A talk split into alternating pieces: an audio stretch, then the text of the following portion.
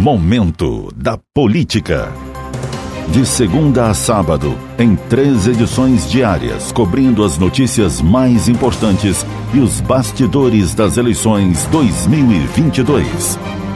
Acompanhe flashes às nove e meia da manhã, uma da tarde e cinco e meia da tarde, pela Rádio Legal FM 99,5 e também no podcast Momento da Política, disponível no site Tribuna Online e nas plataformas digitais da Rede Tribuna. O ex-prefeito de Viana, Gilson Daniel, deixou o cargo de secretário de Economia e Planejamento do governo do estado para disputar as próximas eleições. Ele deve se candidatar a uma vaga na Câmara Federal. Em seu lugar, assume no governo a ex-prefeita do município de Alto Rio Novo, Maria Emanuela Alves Pedroso, de 38 anos. Também houve mudança na Secretaria da Agricultura. Sai Paulo Foleto, que vai ser substituído pelo gestor ambiental Mário Lousada, de 54 anos. Foleto retorna sua vaga de deputado e federal e vai tentar a reeleição. Com isso, o suplente Ted Conte deixa a Câmara Federal.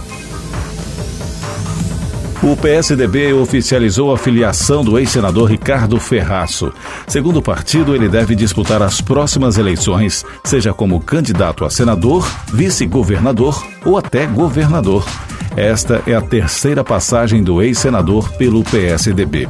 A afiliação de Ferraço ao partido já era especulada desde quando o Democratas, partido que era presidido no estado por ele, se fundiu ao PSL, formando o União Brasil, sob o comando do deputado federal Felipe Rigoni, que é pré-candidato ao governo do estado. O ex-técnico da seleção brasileira Vanderlei Luxemburgo se filiou ao PSB num ato realizado em Brasília.